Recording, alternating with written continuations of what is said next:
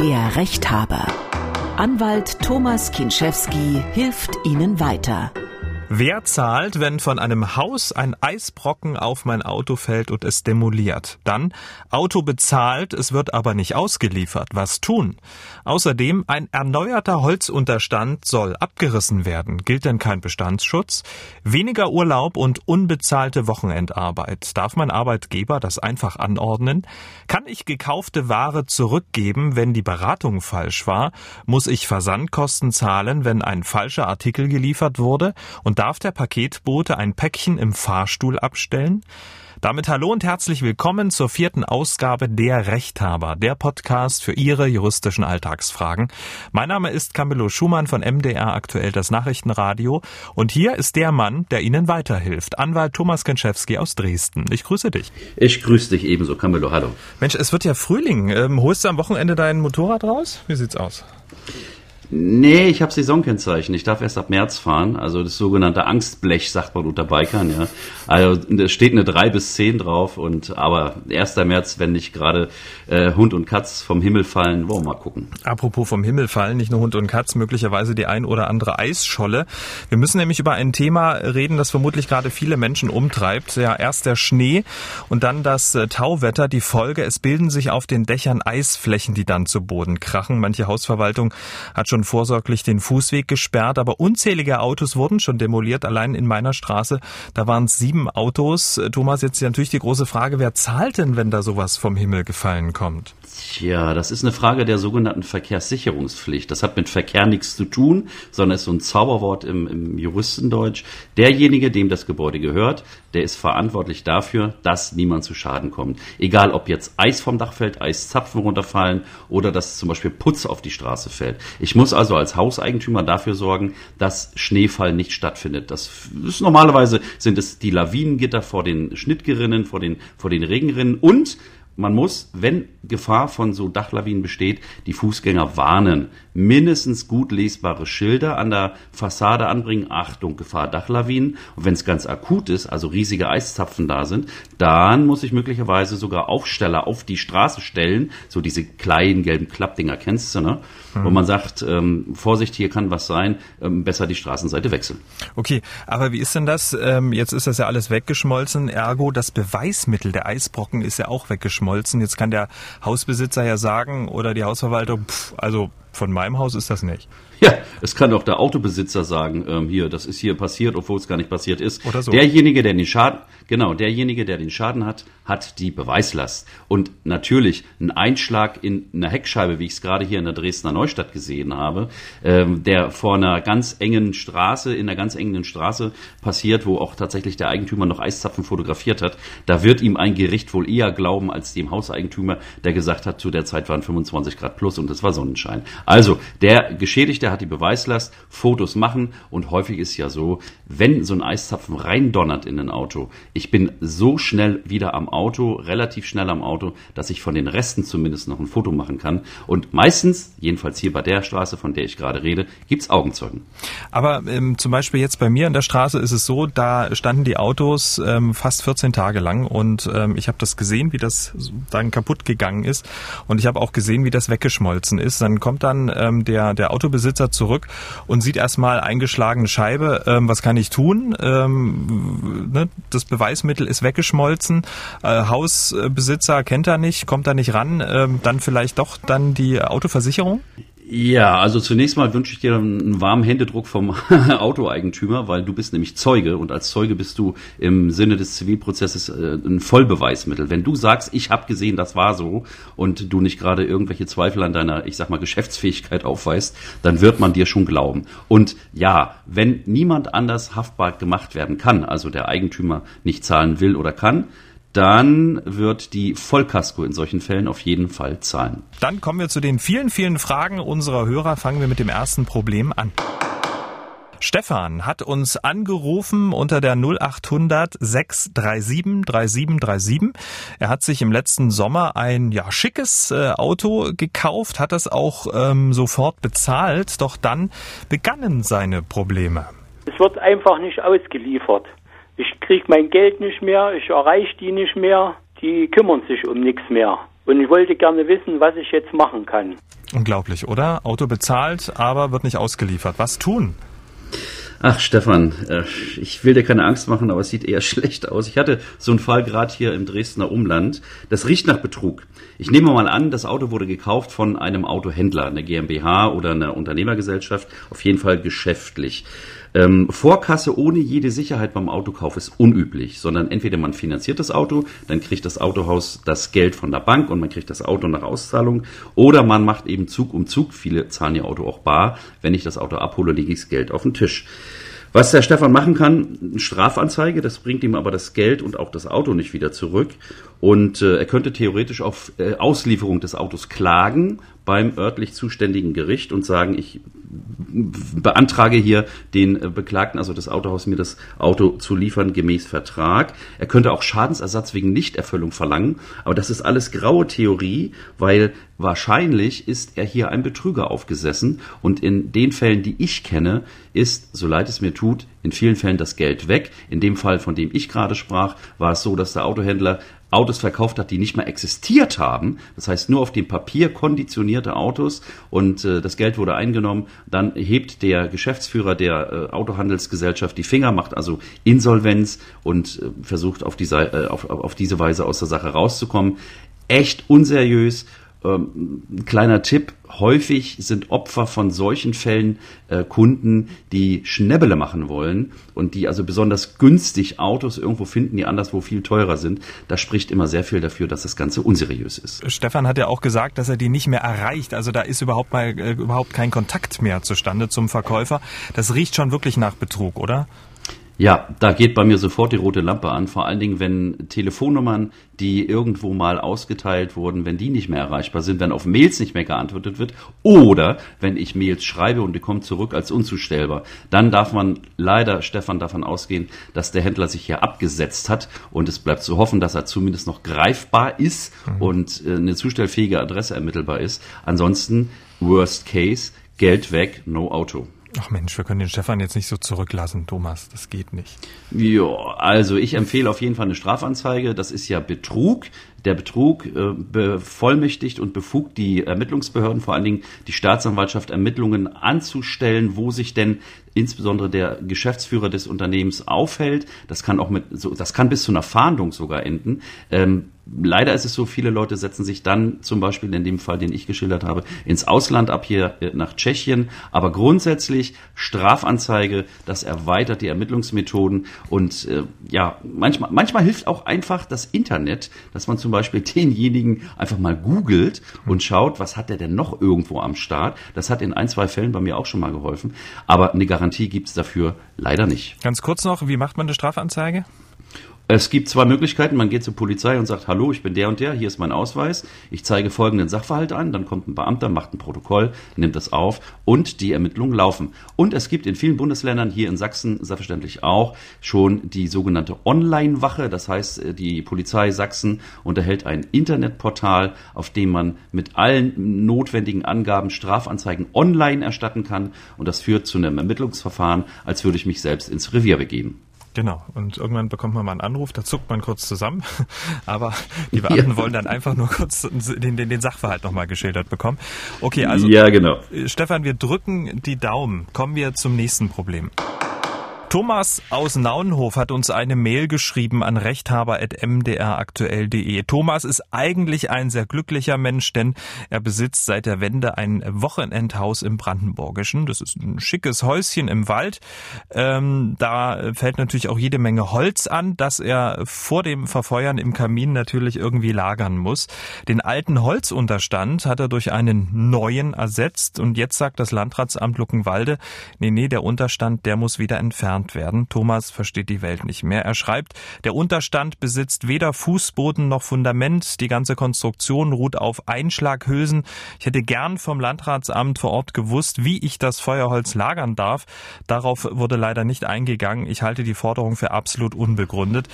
Thomas, äh, muss denn Thomas den Holzunterstand wieder abreißen? Also Gruß an den Namensvetter. Ich will nicht pessimistisch sein, aber es sieht eher schlecht aus. Wir haben das Problem, das deutsche Baurecht ist extrem streng.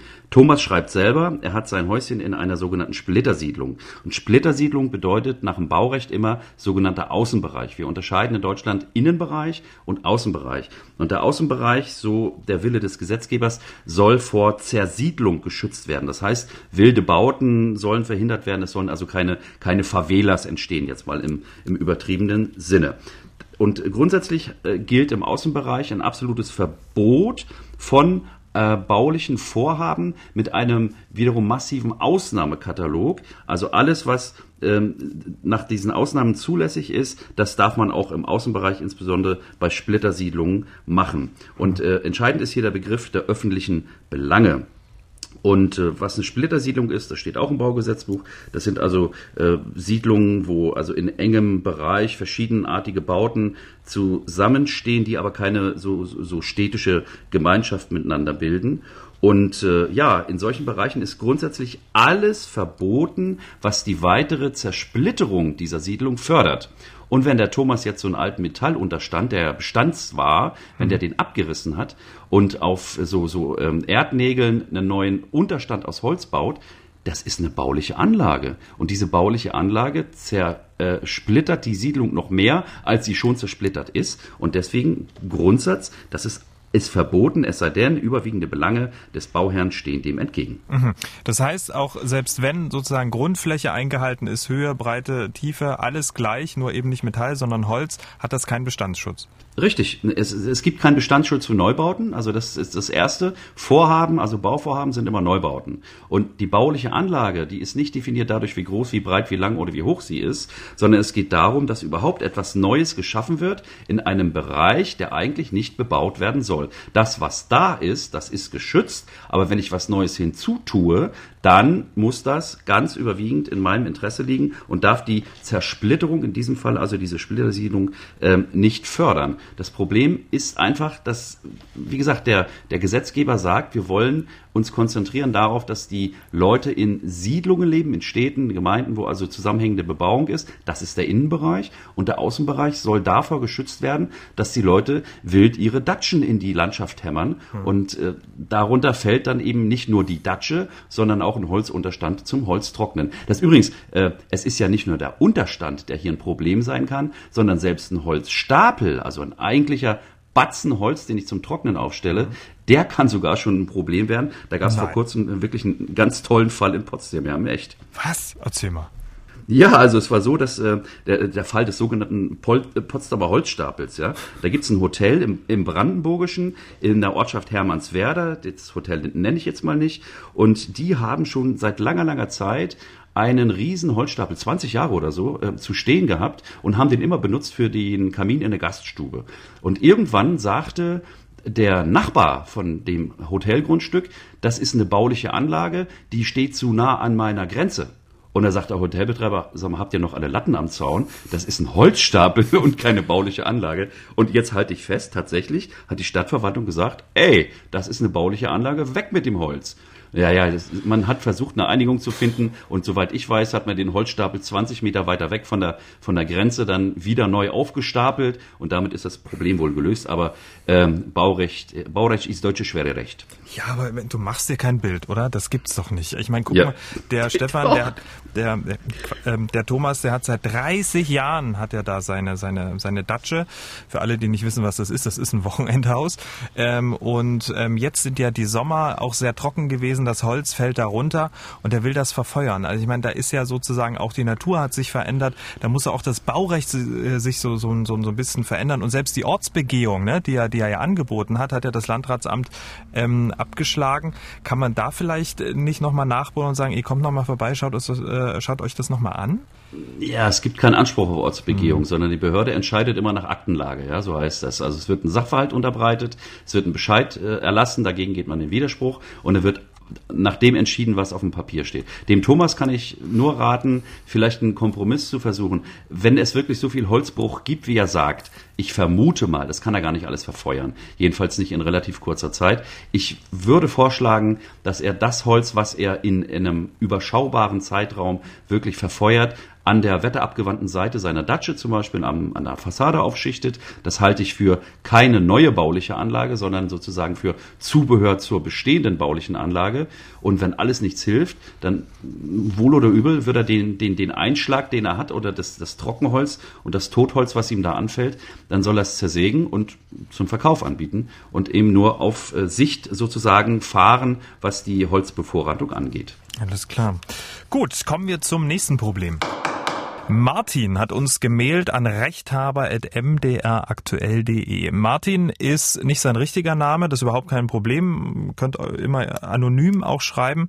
Martin schreibt, seit 30 Jahren arbeite ich an einer Firma mit mehr als 100 Angestellten. Es gibt einen Betriebsrat und einen Haustarifvertrag. Vor 13 Jahren hat die Betriebsleitung, ähm, der Geschäftsführer, der Miteigentümer ist, beschlossen, allen Mitarbeitern den Urlaub zu kürzen. In der Regel um vier Tage und pro Monat einen sechs Stunden Samstagseinsatz ohne Bezahlung zu verlangen. Ähm, letzteres äh, wurde nicht von allen Kollegen geleistet. Die Urlaubskürzung hat sehr wohl bis heute so stattgefunden. Der Betriebsrat hat dem nie zugestimmt, aber auch nie die Autorität besessen, sich dagegen zu wehren. Der Geschäftsführer hat all die Jahre wie ein Zar mit Anweisungen geherrscht. Nun ist er seit Ende 2020 in Rente, aber immer noch Miteigentümer. Ich möchte im Sommer die Firma per Kündigung verlassen, aber nicht auf meine Ansprüche verzichten. Sollte ich diese in meiner Kündigung geltend machen oder später die Firma verklagen? Erst einmal, wow, ähm, äh, wie sich dieser äh, ja, Geschäftsführer, der Miteigentümer seinen Mitarbeitern gegenüber verhält, das ist doch erstmal unfassbar, oder? Also das ist echt der Burner. Ähm, also es gibt zwar selbsternannte Könige im Arbeitsrecht, ja, aber das ist echt, das ist echt on top. Wahrscheinlich trägt er im Büro sogar Krone, keine Ahnung. Also grundsätzlich ist es so, der Arbeitgeber darf vertraglich vereinbarten Urlaub nicht ohne Grund einseitig kürzen.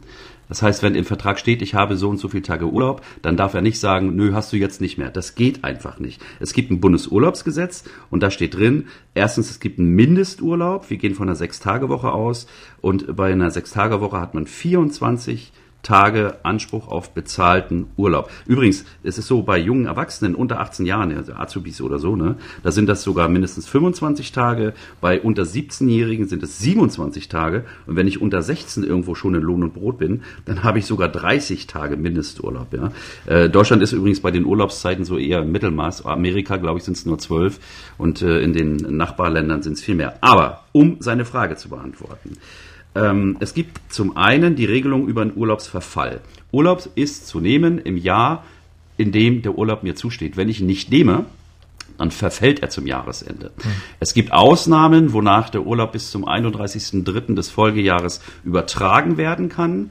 Dafür braucht es aber bestimmte dringende Gründe. Und jetzt muss man wissen, es gibt neue Rechtsprechung, nach der der Arbeitgeber für alle zurückliegenden nicht genommenen Urlaube darauf hinweisen muss, dass der Urlaub zu nehmen ist. Ansonsten entfällt der Entfall. Weißt du, wie ich meine? Also mhm. Also der, der, der, der Verfall des Urlaubs wird wiederum ähm, abgelöst dadurch, dass durch den mangelnden Hinweis des Arbeitgebers der Urlaub doch noch genommen werden kann. So, und ähm, wenn Martin jetzt kündigen will, dann muss er mit der Kündigung den Urlaub nicht nehmen. Das geht ja so auch gar nicht, sondern ähm, entweder er nimmt, äh, er stellt einen Urlaubsantrag so, dass er lange, lange bevor seine Kündigung wirksam wird, den Urlaub dann auch aburlauben kann und wenn gar nichts anderes hilft und diese Verfallklausel, da soll er sich mal wirklich beraten lassen, auch vom Anwalt, kommt auch darauf an, hat der Arbeitgeber Hinweis erteilt oder nicht dann gilt im allerletzten Falle die allgemeine Verjährungsfrist für Urlaub, wie alle Ansprüche aus dem Arbeitsverhältnis. Und ähm, wie ist das mit der Mehrarbeit, mit der, mit der, mit der Unbezahlten da am Samstag? Das kann ja eigentlich auch nicht sein. Ne? Kann er das sozusagen im Nachhinein hm. auch noch sozusagen sich umrechnen und auszahlen lassen?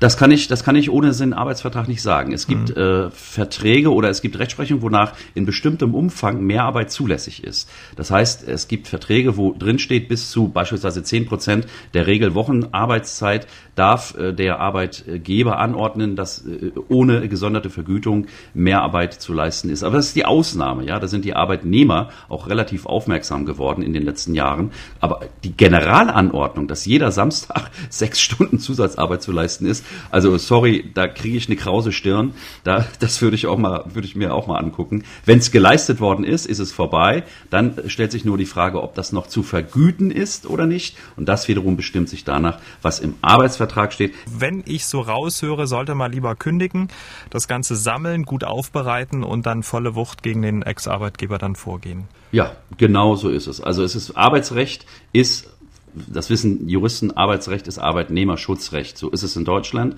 weil über die Jahrzehnte, gerade auch im, viele Jahre ähm, zurück, viel Schindluder getrieben wurde im Bereich der Arbeitsverhältnisse. Und äh, ja, der Schutz des Arbeitnehmers, seiner Gesundheit und auch der, der, der, des sozialen Friedens sozusagen, der hat im Arbeitsrecht oberste Priorität. Und äh, das Prinzip Interessenausgleich, das darf ich noch sagen, ist im Arbeitsrecht auch so eine, so eine Art Grundregel, aber nochmal, wenn jemand sich erhebt und von seinem Throne aus sagt, du jetzt arbeiten Samstag sechs Stunden und zwar ohne Kohle, äh, sorry, das, äh, das geht so nicht. Martin, toi toi toi und ähm, du kannst dich ja mal melden. Ich, uns, uns würde da mal interessieren, wie das da dann ausging. Äh, kommen wir zum nächsten Problem. Isabel ähm, geht gern zum Friseur. Ähm, wer tut das nicht, ähm, wenn dann die Friseure wieder offen sind? Und Isabel hat angerufen unter der 0806 37 3737. Sie hat beim Friseur ihres Vertrauens ein Haarshampoo und äh, eine Pflegekur im Hochpreissegment gekauft, wie sie sagt. Und sie sagte ausdrücklich, es darf nicht beschweren, es ist für feines Haar und es darf nicht Collar draufstehen, also für gefärbtes Haar. Und es kam, äh, wie es kommen musste, und das schildert Isabel mal selbst. Gehe ich also nach Hause, wasche mir die Haare, Kuranwendung, stelle ich fest, oh je, die Haare sind ja wie Pflaumen, gucke ich drauf, ah ja, steht doch Color drauf. Also keine Beratung, nix. Ich gehe wieder hin, sage, das ist das völlig Falsche. Das Ergebnis war, nee, das ist ja schon mal gebraucht, das können wir Ihnen nicht zurücknehmen und ähm, selbst wenn, dann nur gegen Geld. Bin ich jetzt verpflichtet, mich immer zu überzeugen, was da wirklich draufsteht oder kann ich mich drauf verlassen? Wie geht man da in solchen Situationen vor? Und vor allem, was würde jemand machen, der das vielleicht gar nicht gleich so gut sehen kann und vielleicht Vergrößerung braucht? Also wer ist da in der, ja, in der Pflicht? Tja, man denkt erstmal so banales Alltagsproblem, aber ähm, was sagst du dazu? Ach Mensch, Isabel, das tut mir echt leid, Frauen und ihre Haare, obwohl Männer, und ihre Haare sind manchmal auch ein Problem, ja. Solange, solange, solange wie es nicht grün wird, sage ich mal, geht's noch. Nein. Also, äh, kurz gesagt, wenn ein Produkt für mich persönlich nicht geeignet ist, zum Beispiel, ich kaufe mir eine Hose, die ist zu klein, das ist kein Sachmangel, da bin ich auf Kulanz des Verkäufers angewiesen. Und in diesem Fall ist genauso, sie hat ein Produkt gekauft ohne Beratung, welches für ihr Haar nicht geeignet ist. Das Produkt ist deswegen nicht sachmangelhaft, sondern das Produkt ist nur für Sie nicht geeignet. Da haftet der Verkäufer nicht für. Etwas anderes gilt nur, wenn dem Produkt eine zugesicherte Eigenschaft fehlt. Das ist so ein Schlüsselbegriff im Kaufrecht. Wenn der Verkäufer verspricht, das kann das und das oder das macht das und das, dann darf ich darauf vertrauen, dass das so ist. Und wenn diese Eigenschaft fehlt, dann kann der Käufer vom Vertrag zurücktreten oder sogar Schadensersatz verlangen. Aber ich sehe hier bei unserer Isabel diesen Fall nicht. Ähm, sie hat ausdrücklich gesagt, dass sie keine Beratung bekommen hat. Und deswegen gilt die Pflicht, sich selbst von der äh, Eignung des Produktes für den gewünschten Zweck zu überzeugen. Und äh, man muss auch darauf achten, im, im Non-Food-Bereich, also Chemikalien für die Haare und Pflege und so weiter, da sind die Inhaltsangaben Pflicht und zwar noch viel strenger als zum Beispiel im Lebensmittelbereich. Ja. Da darf zum Beispiel Hefeextrakt oder was als Würze gekennzeichnet werden. Bei Zeugs, das ich mir auf die Haare schmiere, sind die Voraussetzungen sogar noch viel strenger. Und äh, die letzte Frage, die Isabel noch hatte, wenn ich schlecht gucken kann und mhm. ich sehe, steht da Color drauf oder nicht, äh, sorry, aber das, das, das kann ich nicht auf den Verkäufer abwälzen, sondern da muss ich mir entweder eine Brille kaufen oder muss jemand mitsehen, der, mitnehmen, der sich damit auskennt. Also ich kann, ich kann nicht sagen, äh, das passt mir nicht oder das macht mir die Haare flaumig, nur weil ich nicht gelesen habe, dass Color draufsteht. Äh, sorry, aber so ist die Rechtslage. Kommen wir zum nächsten Problem. Die Birgit hat uns eine Mail geschrieben an rechthaber.mdraktuell.de. Sie hat auf einer Online-Seite eines Baumarktes zwei Artikel bestellt. Ein Außenlichternetz, dieses war versandkostenfrei. Dafür hat sie eine Rechnung erhalten und auch bezahlt.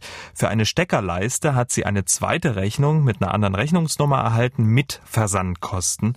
Da es aber die falsche Steckerleiste war, hat sie diese retourniert und das auch vom Baumarkt bestätigt bekommen. Kurz danach erhielt sie aber eine Mahnung, die Rechnung zu begleichen. Danach folgten Mails und Anrufe beim Kundendienst. Dieser entschuldigte sich daraufhin auch, dass die Mahnung zu Unrecht äh, verschickt wurde. Nun hat sie äh, wieder eine Mahnung erhalten, die Versandkosten zu zahlen mit der Androhung eines gerichtlichen Mahnverfahrens. Und sie schreibt, nach meinem Verständnis muss ich keine Versandkosten bezahlen, wenn ich den Artikel von der Rechnung wieder zurücksende. Was soll ich machen? Der Vorgang belastet mich so sehr, da ich noch nie Schulden hatte. Viele Grüße. Ja, Birgit, das verstehe ich. Ach, Birgit, in deinem Falle, abgesehen davon, dass ich viele Leute kenne, die äh, Schulden haben, als Schande empfinden, du hast keine Schulden. Denn bei einer sogenannten Falschlieferung, also ein Artikel wird geliefert, der gar nicht bestellt wurde, handelt es sich um einen Sachmangel im kaufrechtlichen Sinne. Und beim Sachmangel, bei einer Falschlieferung, darf ich die Sache auf Kosten des Verkäufers zurücksenden. Das heißt, in diesem Falle die falsch gelieferte Steckdosenleiste geht zu Lasten des nicht genannten Baumarktes zurück an diesen und man hat Anspruch auf Nachlieferung der korrekten Steckdosenleiste Wobei ähm, in diesem Falle die Rechtslage ist klar, die Frage damit beantwortet. Aber es gibt ja auch Fälle, wenn ich das mal sagen darf, ähm, Camillo, wo Leute, äh, Verkäufer bewusst falsche Ware liefern. Und da ergeben sich wirklich interessante Geschichten. Das glaube ich. Du hast immer so viele Geschichten zu erzählen. Die erzählst du gleich, aber ganz kurz zur Birgit. Also sozusagen, das ist ein Sachmangel. Ähm, was äh, kann sie da jetzt sozusagen formulieren, damit das schön scharf und schön juristisch klingt?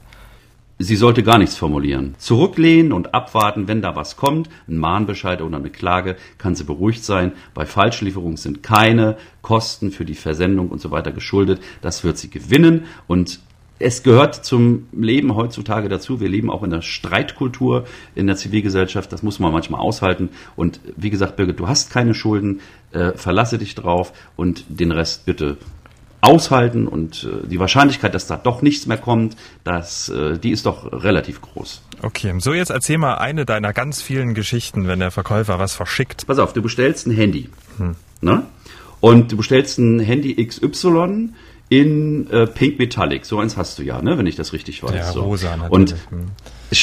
stattdessen, stattdessen kommt äh, dieses, äh, dieses äh, 500 Euro Handy, was es kostet, kommt ein schwarzes, das Nachfolgemodell für 1000 Euro. Mhm.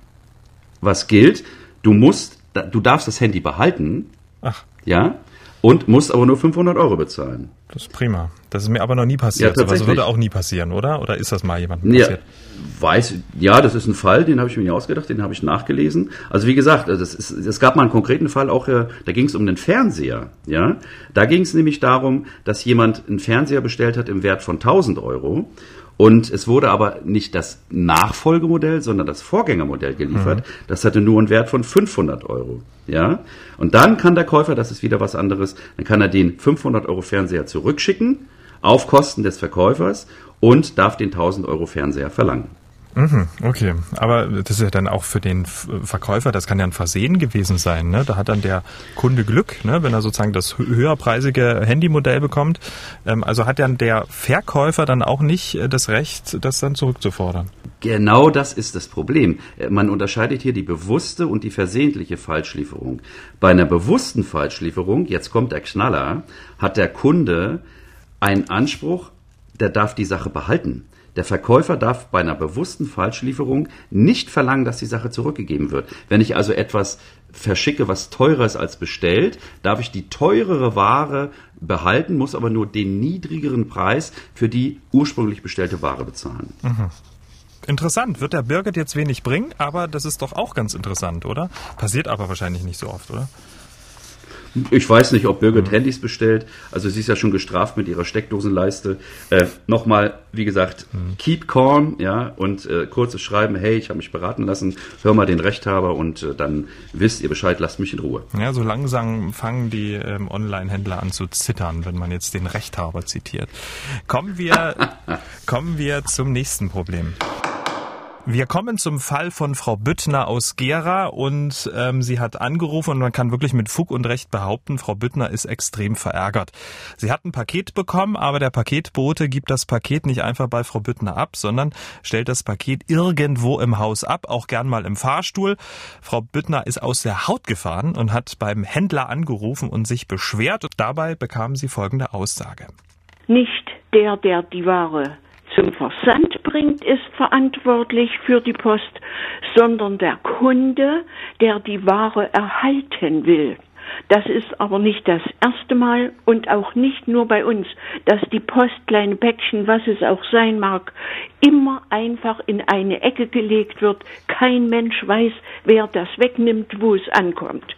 So geht das nicht, das lasse ich mir auch nicht gefallen. Deshalb rufe ich Sie jetzt an, weil ich denke, dass Sie meine allerletzte Rettung sind. Mensch, das hörst du oft, Thomas, oder? Du bist die allerletzte Rettung. Grundsätzlich ist es so, das Paket muss persönlich übergeben werden. Es, diese, diese Masche des Abstellens oder des Hineinstellens in den Türrahmen oder hier sogar im Fahrstuhl, ja, das ist grundsätzlich nicht gestattet. Aber Vorsicht! Viele Paketdienstleister haben in ihren allgemeinen Geschäftsbedingungen zu stehen, dass eine sogenannte Ersatzzustellung erfolgen darf. Grundsätzlich ist die Ersatzzustellung immer gemeint mit Ersatzzustellung an den Nachbarn.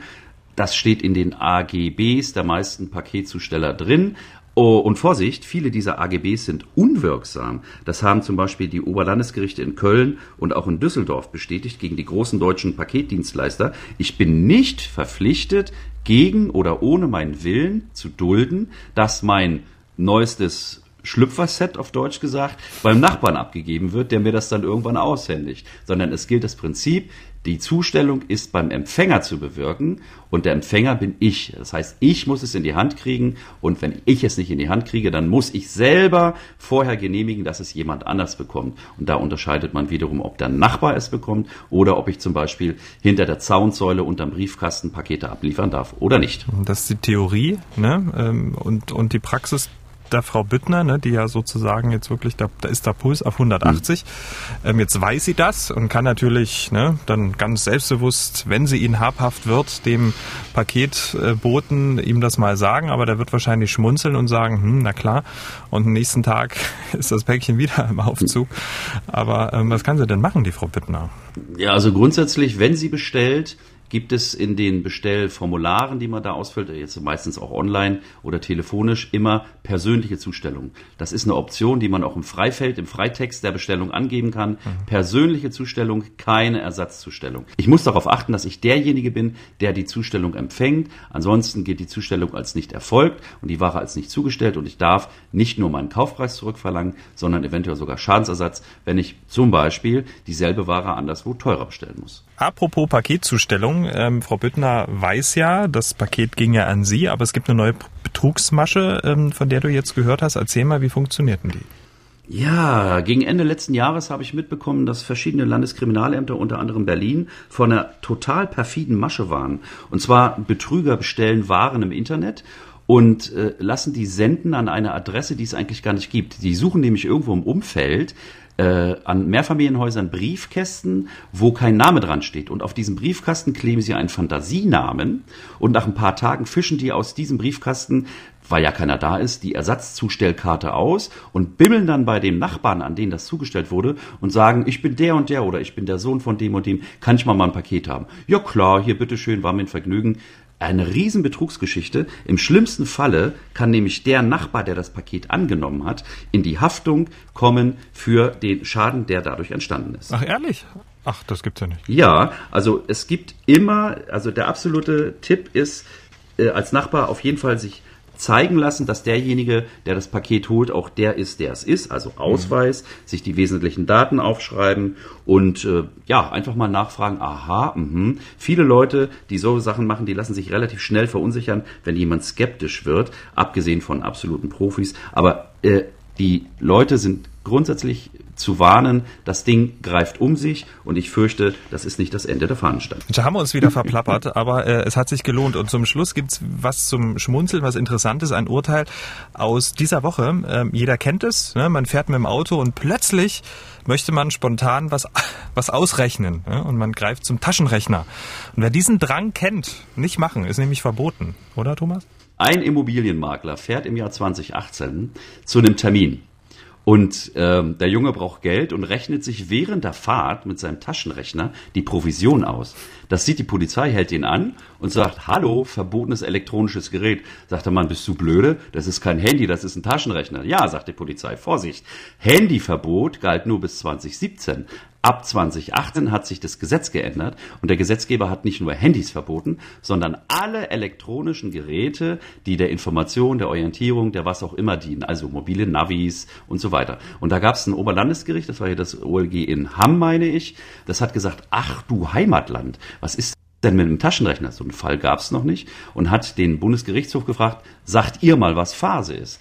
Und der Bundesgerichtshof hat gesagt, jawohl, ein Taschenrechner ist ein Gerät, was der Information dient. Und nach der äh, Gesetzesversion ab 2018 ist ein Taschenrechner zwar kein Handy, aber trotzdem ein sonstiges elektronisches Gerät und damit verboten. Der Mann hat damit rechtskräftig 147,50 Euro bezahlt, wobei ich davon ausgehe, dass er das von der Provision, die er mit dem Rechner ausgerechnet hat, locker abdrecken kann. Ich wollte gerade sagen, so sieht's aus.